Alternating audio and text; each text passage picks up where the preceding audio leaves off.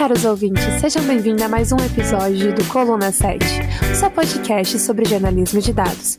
E nesse episódio, muito especial, porque vocês sabem que a gente tem um problema muito sério com o número 7, né? Então, o episódio 7 do podcast é especial. Estamos aqui com toda a equipe do Colaboradados reunida. Por favor, pessoas, se apresentem. Oi, gente. É, eu acho que vocês já me conhecem. é, o meu nome é Judite, é, eu apresento o podcast junto com a Letícia e faço outras coisas no projeto também. Olá pessoal, tudo bem? Meu nome é Bruno, eu não, acho que é a primeira vez que eu tô aparecendo aqui.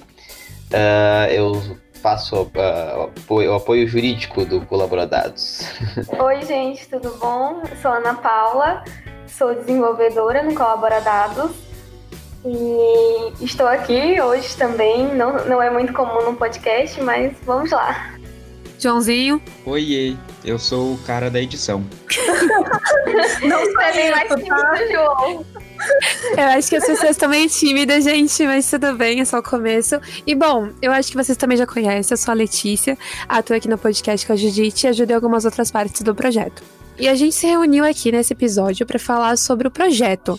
A gente vai passar sobre alguns temas aí que a gente elencou aqui, sobre o bot, o site, vamos falar sobre a newsletter, sobre o podcast, nossa campanha no Apoia-se. E a gente queria reunir todo mundo para que cada um fale sobre uma parte que está atuando. Então vamos começar pelo bot?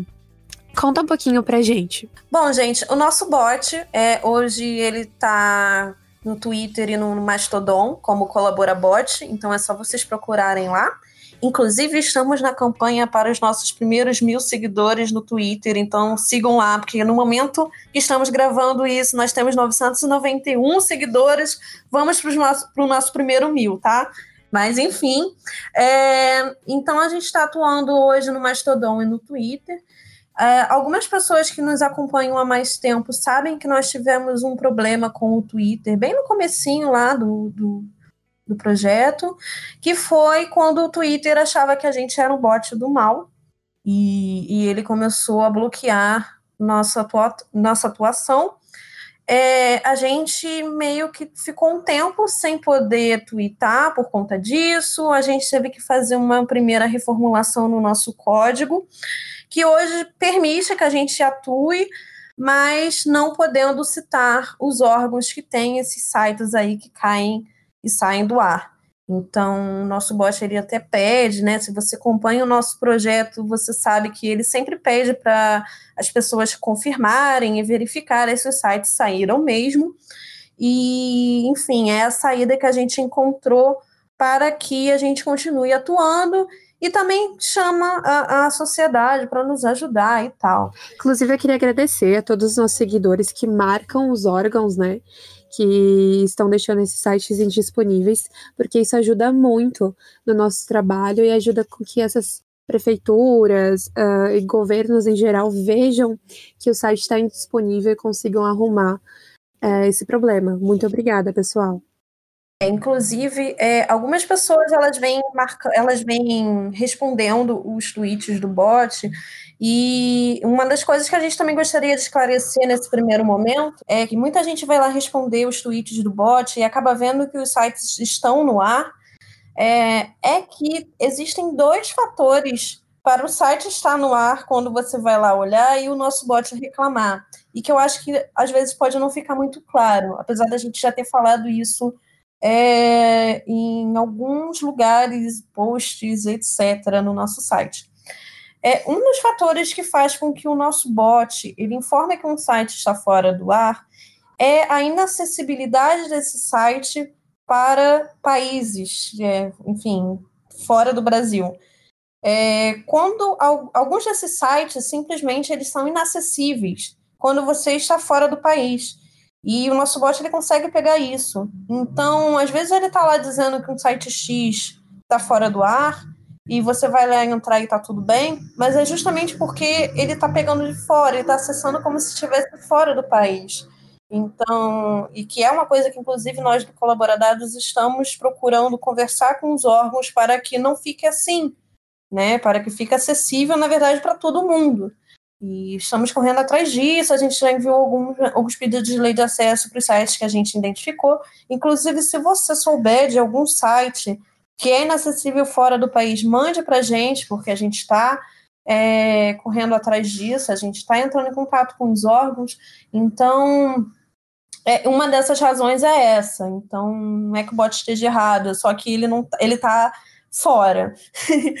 E uma das outras razões é que simplesmente pode ser uma, um, uma queda momentânea. Então, como o nosso bot hoje, ele roda, né, é, 24 horas, né, ele roda sem parar, é, ele pode estar ali naquele momento, o site está fora do ar e o nosso bot avisa. É, e isso entra num, numa outra questão que é uma segunda reformulação que a gente está fazendo no nosso código hoje, para que tem um delay maior do, do tweet. Então, não sei se vocês sabem, se não sabem agora vão saber. o nosso bot ele gera um banco de dados próprio dele, onde ele guarda toda essa inacessibilidade que ele conseguiu, enfim, descobrir. Ele está guardando.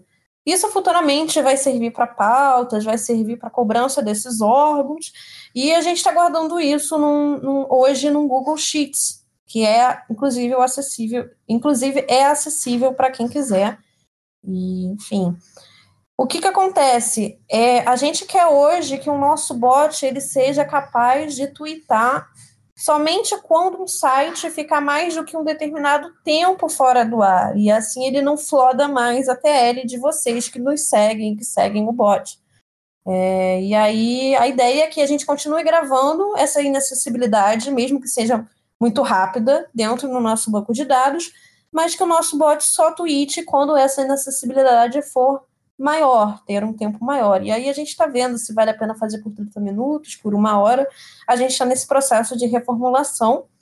É, a gente ainda não terminou, mas, enfim, a gente estava até pedindo ajuda para umas pessoas aí e tal. Se você quiser nos ajudar nessa missão, que não está sendo nada fácil, porque a gente está mexendo com umas coisas que a gente nunca viu, pelo menos eu nunca vi.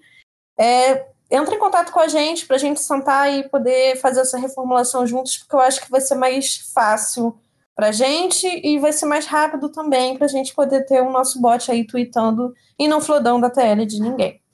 Gente, para quem não sabe o que é flodar, esse termo significa que um, um Twitter, um perfil de lá, tá postando muita coisa direto.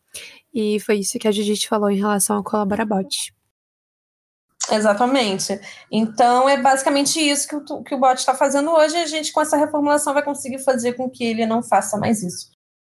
Falando do bot, e, e enfim, a gente, como vocês já devem saber, quem aí assina a nossa newsletter tem todas as informações sobre o projeto em primeira mão.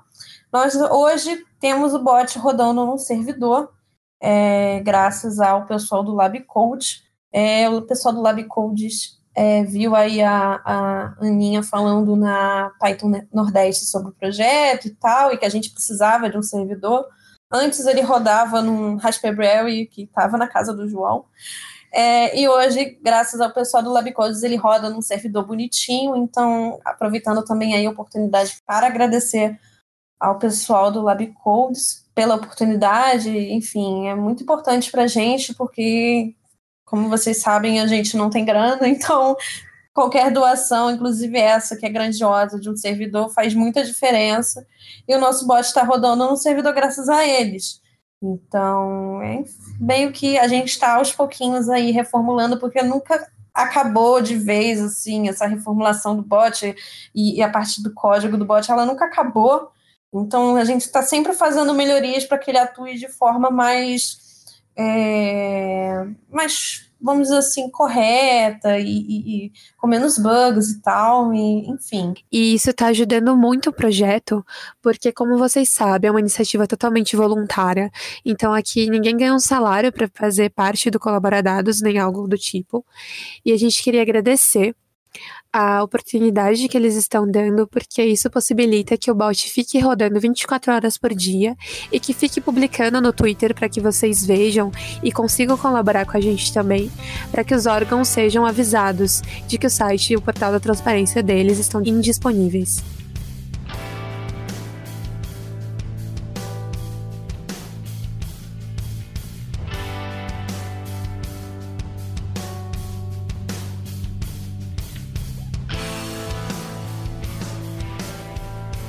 Então, saindo do bot, já entrando na parte do site, o site ele foi formulado em Jekyll, que é um gerador de site estático feito com Ruby.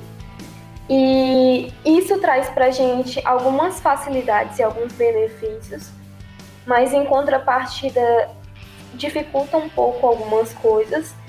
E no começo, o site ele foi formulado para reunir as bases dos órgãos, onde foi separado por categorias que, que ainda, estão, ainda estão separadas dessa forma, esfera federal, estadual, municipal, cinema, música, saúde, educação, país, IBGE e etc. É, nessas categorias, você pode colaborar também e colocar portais de transparência, os links é, ajudando e contribuindo com o Merkdown, que é uma linguagem de marcação muito simples. Então, isso facilita muito para que algumas pessoas que têm um pouco conhecimento de programação colaborem. Mas a dificuldade que, que isso traz é que pessoas que não programam não conseguem colaborar de, de forma nenhuma. E pensando nisso, a gente também pensou em reformular o site para fazer com Django de uma forma dinâmica, onde pessoas que não saibam programar possam contribuir com, com apenas um formulário. Mas surgiram também alguns outros problemas, é, como filtro de pesquisa, surgiu o problema da tradução, e aí essas coisas se tornam mais fáceis de resolver fazendo com Django do que permanecendo com Jake.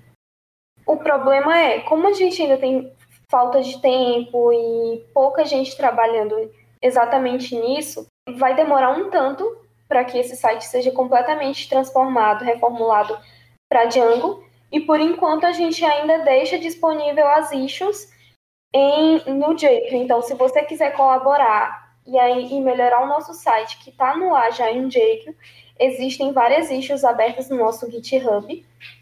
O site ele teve uma evolução porque antes reunia apenas as bases e falava um pouco sobre o projeto. Hoje a gente já tem um blog e aí no blog a gente tem tem vários tópicos: a newsletter, os posts, os publicatoriais, reportagens. É, a gente ainda quer inserir mais coisas, é, como o na mídia, onde a gente já está aparecendo, colaboradados está aparecendo muito na mídia de uma forma bem básica, a gente tem já algumas, tem muitas coisas funcionando no site, mas a gente quer melhorar mais ainda. E aí a gente precisa de pessoas que também vão contribuir para transformar ele em Django. Além disso, vocês podem ver que o link do Apoia-se está no site. Colaborem com o Apoia-se e colaborem com as issues, tanto do Jake como do, do Django, porque a gente precisa a gente precisa manter o que está feito, melhorar o que está feito, mas a gente também precisa passar pra, pra, de uma forma melhor. Então, a gente quer realmente tornar ele dinâmico e bem mais simples de pessoas contribuírem. É, é um pouco disso sobre o site atualmente.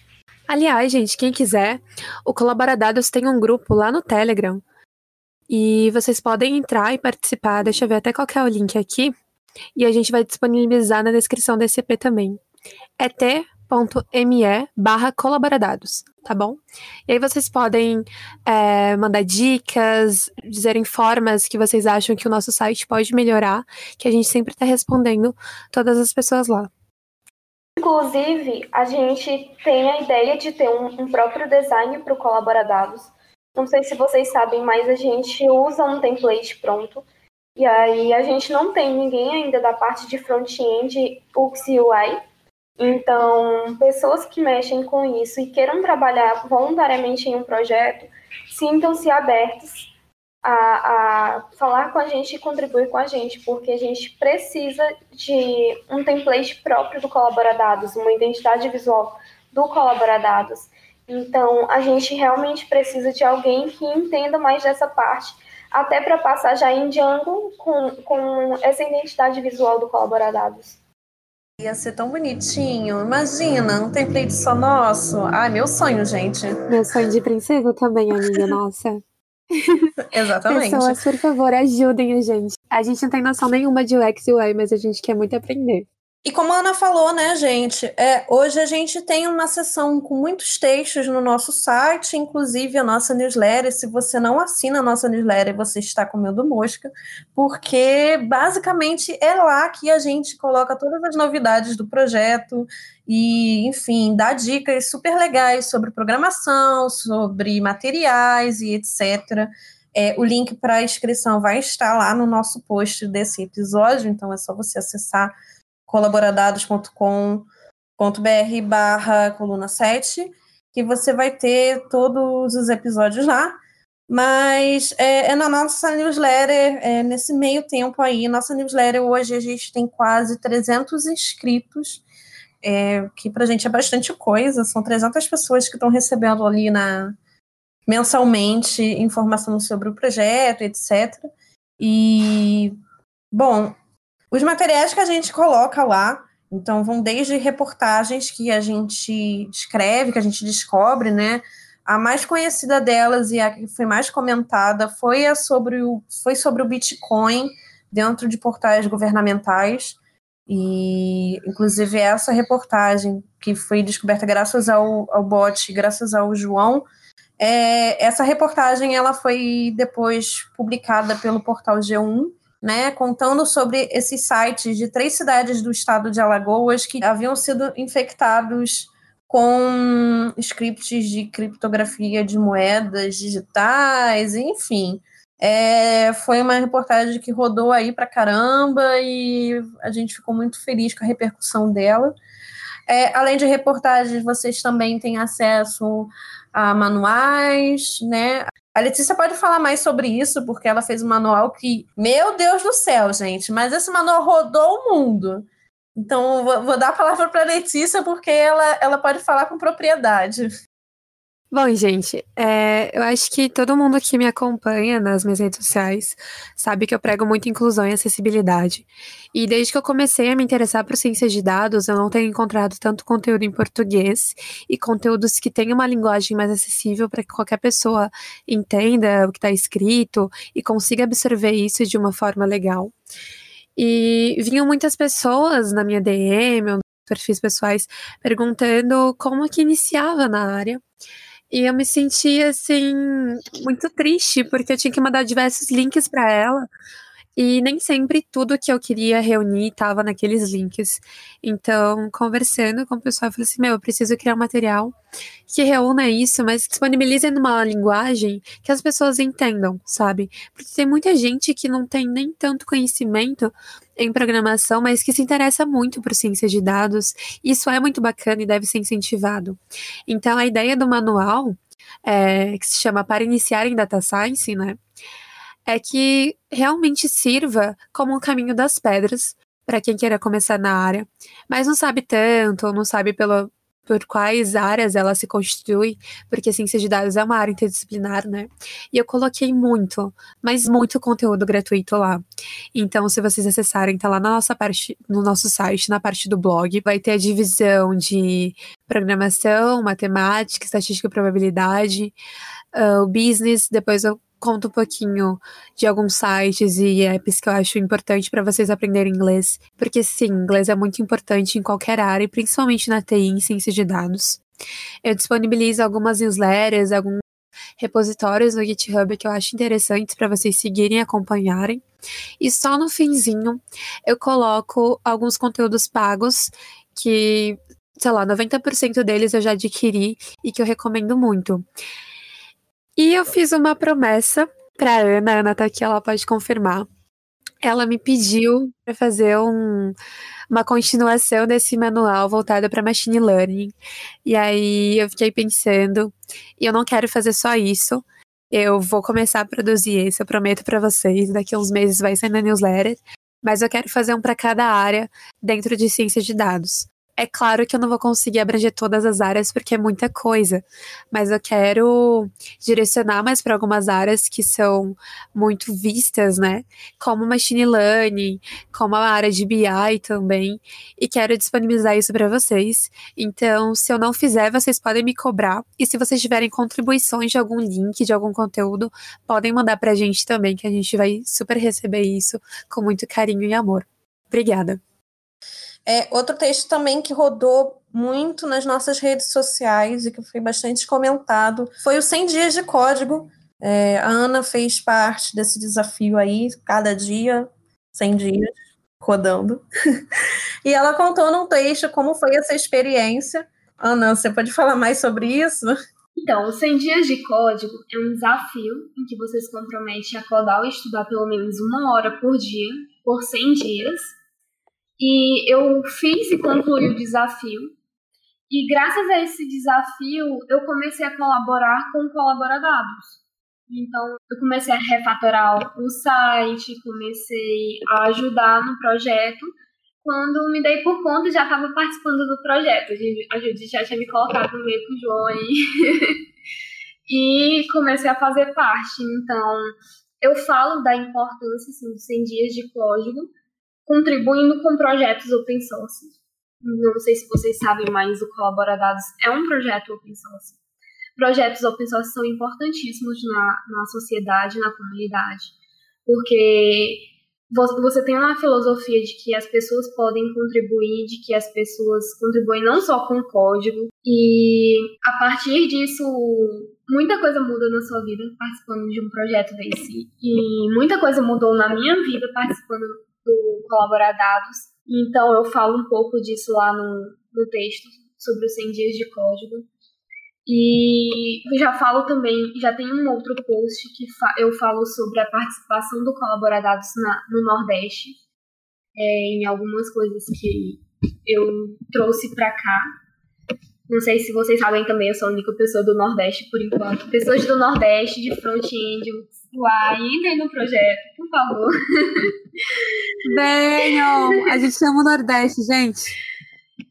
Então, é, vocês podem ver, vocês podem ver esses textos, se inspirar um pouco e começar, começar a contribuir com o projeto, mesmo que seja com a parte não técnica. É, todo o projeto está aberto para todas as áreas. Sempre tem alguma coisa que você pode fazer. O nosso, o nosso time é completamente multidisciplinar.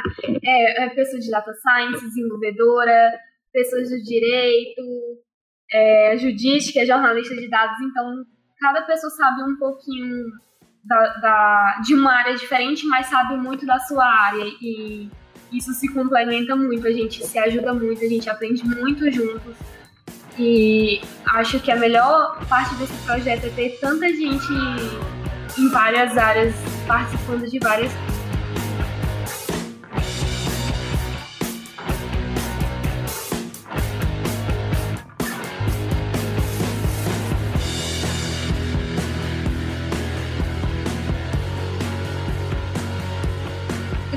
nosso time multidisciplinar, você que está assinando aí a nossa newsletter, vocês estão vendo que eu estou fazendo bastante propaganda, hein? É, vocês já sabem que nós temos um novo integrante na equipe.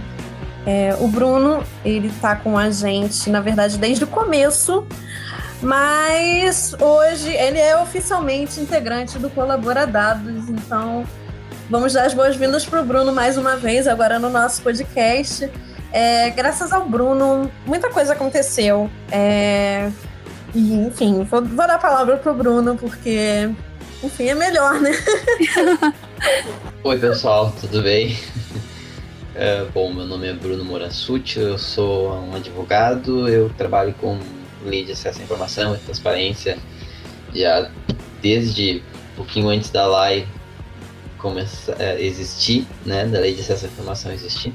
É, então a gente passei a ajudar a Judite início, assim, depois aos poucos o resto do pessoal, porque eu acho importante, assim, poder co colaborar e contribuir né, para a gente poder ter mais acesso à informação, enfim. O Bruno, ele foi ajudando a gente desde o comecinho, então quando a gente tinha alguma dúvida sobre, sobre lá e etc, inclusive existe um episódio hoje gravado sobre o que é lá e com o pessoal do Fiquem Sabendo, que é também um projeto do qual o Bruno faz parte. Então, se vocês tiverem dúvida do que é lá e o que, a gente está falando, vocês podem escutar lá no episódio que é mais completinho. É... Bom, o Bruno, desde o começo, estava é, ali assessorando o que significa em poucas palavras. Eu ia lá e perturbava o Bruno constantemente sobre o que eu deveria enviar para os órgãos. em poucas palavras, é basicamente isso. A palavra assessorando é isso. basicamente, o Bruno era perturbado pela gente a todo Exatamente. momento. Até que eu falei assim, gente, não é possível, o Bruno ele tem que estar tá aqui, né? Ele faz tanta coisa e, poxa, vamos colocar o Bruno aqui. E basicamente o Bruno foi, foi essa a, a, a, o motivo da entrada do Bruno na equipe.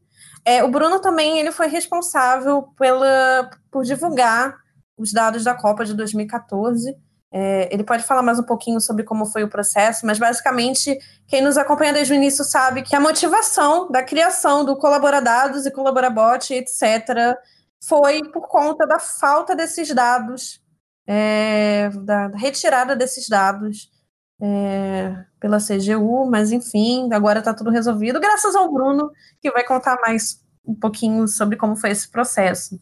É, bom, como é que foi mais ou menos isso? A Judite chegou para falar comigo dizendo assim que ela tinha uns dados que estavam lá no, no, eu vi um site da Copa do Mundo, né, em que esses dados estavam todos lá disponibilizados, né, de uma forma bem completa. Podia acessar várias informações sobre obras, uh, estádios e coisas assim, né. Uh, o problema é que esses dados depois de um tempo sumiram, né? Ele não estava mais lá, aquele site parou de existir, né? A CGU colocou um, uma parte desses dados lá na lá no portal da transparência, mas o resto não estava lá, né? Faltava algumas coisas. Daí foi começou um trabalho meio que investigativo, assim, porque a gente primeiro a gente não sabia quem é que tinha esses dados no início, né? Então, uh, primeiro foi um, alguns pedidos de acesso à informação foram feitos para a Câmara dos Deputados, outros para o Senado Federal, e daí outros para a própria CGU, né? E aos poucos a gente foi descobrindo, assim, que esses dados ainda existiam, que eles não haviam sido excluídos, que esses dados estavam, uh, eles saíram do ar porque na época se julgou, as pessoas achavam que, assim, ah, vamos manter só um tempo esse site, né? Porque depois as pessoas não vão mais ter interesse na, nas informações sobre a Copa do Mundo, né? Bom, eu discordo disso, né? Porque a gente pode ver que a Copa do Mundo deu vários problemas, né? Inclusive gastos bem expressivos de dinheiro sem a mínima prestação de contas, né? Então a gente foi atrás disso. Enfim, daí acabou que a gente fez alguns pedidos para a CGU e acabamos conseguindo acesso a esses dados por meio de links, né? E a gente conseguiu baixar tudo e disponibilizar esses dados, no final das contas. Eu ainda sigo incomodando a CGU para que eles voltem a colocar esses dados online né, no portal da transparência. E a última notícia que eu tenho sobre isso é que está em processo, né? Nada acontece rápido no governo, então a gente seguimos incomodando. A gente tem previsão de entregar esses dados até a disponibilização desse episódio. Só que são 140 gigas, eu acho. E mais de. Acho que são quase 200 mil arquivos para serem subidos na internet. Então demora um pouquinho. A gente está trabalhando isso faz uns dois meses. Pouca coisa. São vários arquivos nada. com problemas. pouca coisa, quase nada. Bem basiquinho. Não, é pouca coisa. Mas a gente chega lá um dia, eu espero. Daqui uma semana. A gente tá gravando isso no dia 1 de setembro. Dia 7 de setembro talvez vocês estejam ouvindo e talvez esteja tudo pronto. Então torçam aí, galera, para que esses dados estejam disponíveis pra gente.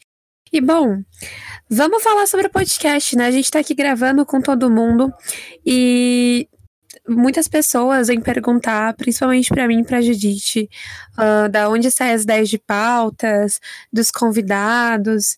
E eu queria saber de vocês também, se vocês se sentem à vontade que a gente faça pesquisas no Twitter sobre assuntos, sobre convidados que vocês querem sugerir. Porque assim, a gente sempre conversa, né, no no grupo da organização perguntando sobre assuntos legais. No episódio passado, uh, a gente deixou bem claro que não não tinha nada a ver o episódio com a questão do, do que estava acontecendo, né, no nosso país, mas acabou que as informações, elas bateram, né, a questão do, do hacker e tal, e a gente queria saber de vocês, uh, o que, que, vocês acham que a gente deveria trazer para o podcast, o que, que deveria ser abordado, quais pessoas deveriam estar aqui com a gente, então, por favor, comentem lá na pesquisa que nós vamos postar no nosso Twitter essa semana. E assim, falando também sobre o nosso roteiro de podcast, né? O roteiro do Coluna 7, é, nós como vocês já devem ter percebido, a gente se preocupa muito em abordar não só temas como pessoas que sabem falar sobre esses temas de forma iniciante, porque a gente sabe que nós temos muitos ouvintes que nunca ouviram falar sobre o que é jornalismo de dados. Então, a nossa ideia é continuar fazendo esse, esse material bem iniciante para depois começar a se aprofundar em temas mais intermediários, mais avançados, enfim. E se você tiver alguma ideia, você responda lá no nosso questionário, nós vamos deixar disponível no nosso Twitter, né, no arroba colaboradados. É, nos ajude a preparar nossos, nossos episódios, porque às vezes a gente está aqui pensando uma coisa e a demanda é outra, e a gente vai e faz tudo junto. Até porque, gente, quando a ideia surgiu, né, foi eu conversando com a Judite, a gente queria disseminar o conhecimento sobre ciência de dados e jornalismo de dados, mas de uma forma que nivelasse todo mundo. Então não adianta a gente disponibilizar conteúdos muito avançados se nem todas as pessoas vão entender o que é mais básico. Então o objetivo do Coluna 7 é que essa informação atinja qualquer pessoa, independente que seja da área ou não, e que ela consiga entender qual conteúdo está sendo abordado aqui. E aproveitando esse gancho que a Letícia falou, é uma coisa que é muito importante também, talvez seja legal falar aqui nesse episódio, é como todo o nosso projeto, ele hoje, hoje para sempre, ele é justamente para essas pessoas que nunca tiveram contato com nenhum desses assuntos. Então, é, agora puxando um pouco do bot, né? Muita gente vem falar, ah, por que, que o código de vocês é em português? É, por que, vocês não colocam o código de vocês em inglês e, e etc e tal? É, nós, nós temos a nossa filo, filosofia de que o quanto mais simples, melhor. Então, é um pouco dizendo Python, quem aí sabe, usando Python vai, vai pegar o gancho, mas quanto mais simples, melhor. Então, hoje, nosso código do bot é em português, nós temos também um projeto de fazer uma versão em inglês para, enfim, levar para fora e conversar com pessoas é, ativistas da transparência governamental fora do país. Mas hoje, como o nosso foco é justamente é, levar mais informação para quem nunca viu, é, a gente acha que ter um código em português é muito importante, então eu sei que muita gente vem falar sobre isso com a gente e a gente tem que ficar falando para cada um, então agora fica falado para todos. É, o nosso código sim é português, a ideia é que sim seja mais claro e, enfim, futuramente a gente vai ter sim nosso código em inglês, inclusive a gente já pode pensar em uma issue para fazer para isso, mas é só para justificar do porquê isso acontece, é, né? Enfim, aproveitando aí o, o gancho da Letícia para falar sobre esse assunto que a gente nunca falou, mas tá aí um episódio ótimo para falar. Eu acho que a gente super poderia é. trazer, né? Acessibilidade no jornalismo. Acho importante. Porque é o que a Letícia falou, o inglês ele é muito importante, né? A gente sabe, é a língua, enfim, é a língua, mas é, a gente também tem esse, esse cuidado de ter materiais em português. Então, pensa que uma pessoa que nunca viu programação na vida, ela vai ter muito mais facilidade em ver um código em português do que um, do que um código em inglês, né? Enfim, falo por experiência própria, como pessoa que não, não é, é programadora de formação e que tinha bastante dificuldade com isso, que ainda tem, na verdade. E, enfim, é só para justificar aí porque que o nosso código tá em português, tá, gente? É por causa disso. Muita gente também pergunta sobre porque o código é escrito em Python, né, Judith? E... Porque Python é a melhor linguagem. Além disso, uh, tem a questão de que Python tem uma sintaxe muito fácil de se entender. Então, uh, não tem tantos pontos e vírgulas como a gente vai verificar em outras linguagens, e a gente consegue entender muito bem o que está escrito ali, mesmo que a pessoa seja leiga no assunto. Então, se o código ele está escrito em Python, está uh, bem estruturado, né, está bem conciso e está no, no, idioma, no idioma português, né, a pessoa vai conseguir entender provavelmente o que está escrito. E se ela não entender, ela pode perguntar para a gente que a gente vai explicar também. Tá bom? Também tem toda a questão da comunidade Python ser uma comunidade bem aberta, é uma comunidade que ajuda muito em projetos open source, então isso também acaba sendo mais fácil, né, ter nosso código em Python. E é exatamente por causa disso que depois a gente quer mudar o nosso site para Django, gente. Então, tá tudo, tá tudo interligado. Tudo puxa uma coisa. Então, basicamente é isso. É, vocês lembram de alguma coisa que perguntam pra gente e que a gente podia falar logo? Sempre perguntam para mim, e acho que pro, pro resto do pessoal também, se a gente ganha com esse projeto, se a gente recebe dinheiro. E não, tá? O projeto é totalmente voluntário, mas a gente tem uma campanha que está no Apoia-se, que o link é apoia.se barra colaboradados. Nós vamos deixar também o link nessa descrição do EP, tá bom? E vocês podem contribuir. Uh, um exemplo de, de coisas que a gente precisava para melhorar a qualidade do podcast, por exemplo, eram os microfones. Nós recebemos uma doação do, do Gabriel Monerati para o Coluna 7, onde ele doou microfones tá? Então, Gabriel, muito obrigada por isso, vai ajudar muito a gente, porque, gente, o podcast ele é feito com o que nós temos, com os microfones e temos.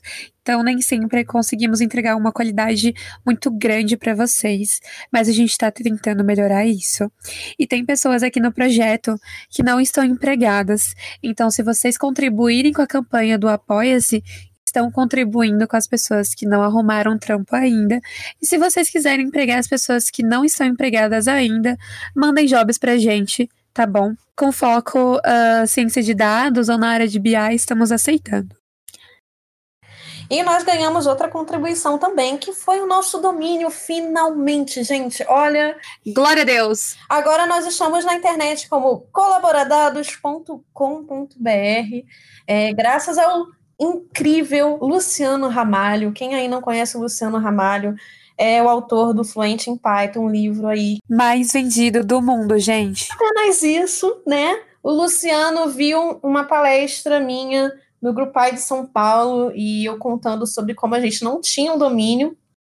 E, enfim, inclusive a gente disse porque a gente não tinha um domínio no post sobre o domínio. Então, se você ficar aí, poxa, mas eles não tinham domínio, domínio é tão barato, né? Enfim, leiam lá o motivo. Mas basicamente é, a gente tinha prioridades no projeto e que eram muito urgentes, porque, enfim, nós não temos dinheiro, então todo o dinheiro que entra tem que ser para coisas urgentes.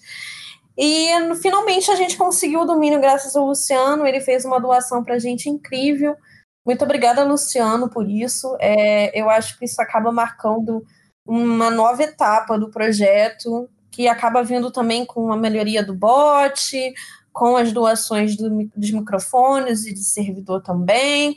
É, enfim, eu acho que posso dizer hoje que o domínio do, do projeto, né, se tá com .com.br hoje, é uma coisa que, para mim, pelo menos, é, eu, Judite, considero como um divisor de águas. Eu fiquei muito sentida, assim, fiquei. Ah, eu fiquei muito chorosazinha com isso. É, é, muito legal, assim, ver o, o projeto crescer e ver como as pessoas de fora elas acreditam no projeto e elas nos ajudam e elas confiam no nosso trabalho. É, enfim, fica aí um momento sentimental meu, que eu prometo que vai ser rápido, então deixa eu só terminar dizendo muito obrigada para todos vocês. É... O que, que a gente tinha que falar agora, que eu já até me perdi? É, gente, a gente sempre fala de questões de comunidade e talvez para algumas pessoas que não tenham conhecimento de como funciona, isso seja bem estranho, mas Eu também fiquei muito feliz e acho que toda a equipe, quando nós ganhamos o domínio, Luciano Ramalho é uma pessoa que eu admiro assim de longa data. E nós estamos sempre nos eventos falando e disseminando a palavra do Colaboradados, porque nós somos quase um evangelistas disso. Inclusive, nós estivemos na Python Nordeste com a Ana. Inclusive, ela produziu um texto falando sobre essa experiência no nosso site.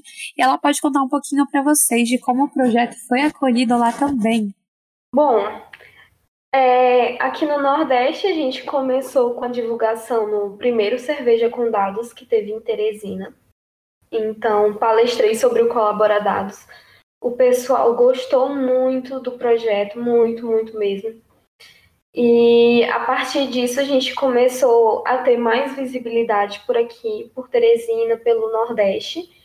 Depois é, eu fui para Python Nordeste e lá na Python Nordeste a gente teve um espaço. É, o, o Kuducos ele fez um painel e ele me convidou para ir lá na frente falar sobre o Colaboradados. Então, Kuducos, muito obrigada pelo espaço. É, teve uma outra Stalk que eu fiz sobre o Colaboradados, que foi onde eu falei um pouco mais sobre as, as necessidades que a gente tinha no projeto, sobre é, como as pessoas poderiam contribuir, e foi onde eu fiz o, o convite para as pessoas participarem da sprint também do Colaboradados na Python Nordeste. Então, a gente teve uma sprint lá e a partir dessa sprint a gente começou a fazer a transformação do site para Django. E tivemos algumas contribuições também no próprio no próprio Jekyll. E com isso a gente conseguiu, como a, a Letícia e a Judite já falaram, a gente conseguiu o servidor para o Colabora, Colaborabot. Então ele já está rodando. E aí, depois da Python Nordeste, acabei participando de uma live com a Impulse Network, através da Geisa, que me convidou lá na Python Nordeste mesmo. E eu falei um pouco sobre Civic Hacking, transparência e dados abertos, mas falando especificamente do Colaboradados. Então, foi mais uma, uma divulgação e uma participação do Colaboradados. E todas essas participações foram importantes para a gente conseguir ajuda com as coisas que estava precisando e a gente vai aos poucos ganhando mais relevância em vários lugares. Nessa parte eu consegui levar, trazer para o Nordeste, que é onde eu moro, e várias pessoas no, no projeto estão participando de várias coisas, divulgando a Judite, a, a Letícia, que agora também palestrou sobre o Colaboradados. Né, Letícia? Sim. Ontem rolou um evento Team Talks, que é da comunidade do GDG, o Google Developers Group, que eu faço parte da organização também aqui em São José, né? E eu fui falar um pouquinho, né, levar a palavra do Colaboradados. Gostei muito, gente, da interação de vocês. Teve dúvidas perguntando de como surgiu a ideia, uh, porque eu contei, né, a história da Judite e do caso que ela não tinha os dados disponíveis mais no site e ela ficou, assim, muito indignada com aquilo e já teve a ideia de, de uma solução, mas a solução ela só veio nascer, assim, realmente agora. E as pessoas acharam muito bacana o fato de que pessoas que não são propriamente da área se reunirem e quererem mesmo, sabe, ter iniciativa de fazer um projeto desse. Porque uma coisa que eu vejo que assusta um pouco as pessoas é o fato do Colaboradado ser um projeto tão novo, sabe? Mas ter ser tão bem construído e ter tanta coisa a oferecer para quem está interessado nele. Então, assim, é, tenham ciência de que tudo isso é feito com muito, traba muito trabalho, mas com muito amor também. E que tudo que está sendo feito no Colaboradados é para vocês, sabe? É para que a sociedade ela se torne mais informada e que a informação chegue a qualquer pessoa que não tenha esse acesso. Porque quando a gente fala, a gente estava falando de inclusão, e eu vou trazer o tópico novamente. Uh, se a gente parar para pensar, boa parte do país tem acesso à internet. E isso é uma coisa muito bacana. Mas boa parte da população também não tem acesso à informação como ela deveria ter. E o Colaboradados vem para mudar esse cenário, sabe? Então é muito legal quando a gente recebe esse tipo de feedback e mostra que vocês estão interessados e que querem colaborar com o projeto. Muito obrigada!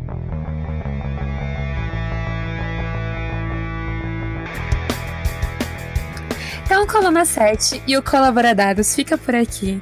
Nós agradecemos a todos esses integrantes, não novos, né? Porque eles já fazem parte da equipe, por, por estarem participando com a gente. E agradecemos a você, caro ouvinte, que está sempre acompanhando o nosso projeto e o nosso podcast. Muito obrigada. O Coluna 7 fica por aqui. Nós nos encontramos no próximo episódio. Um beijo e até mais. Tchau! Tchau!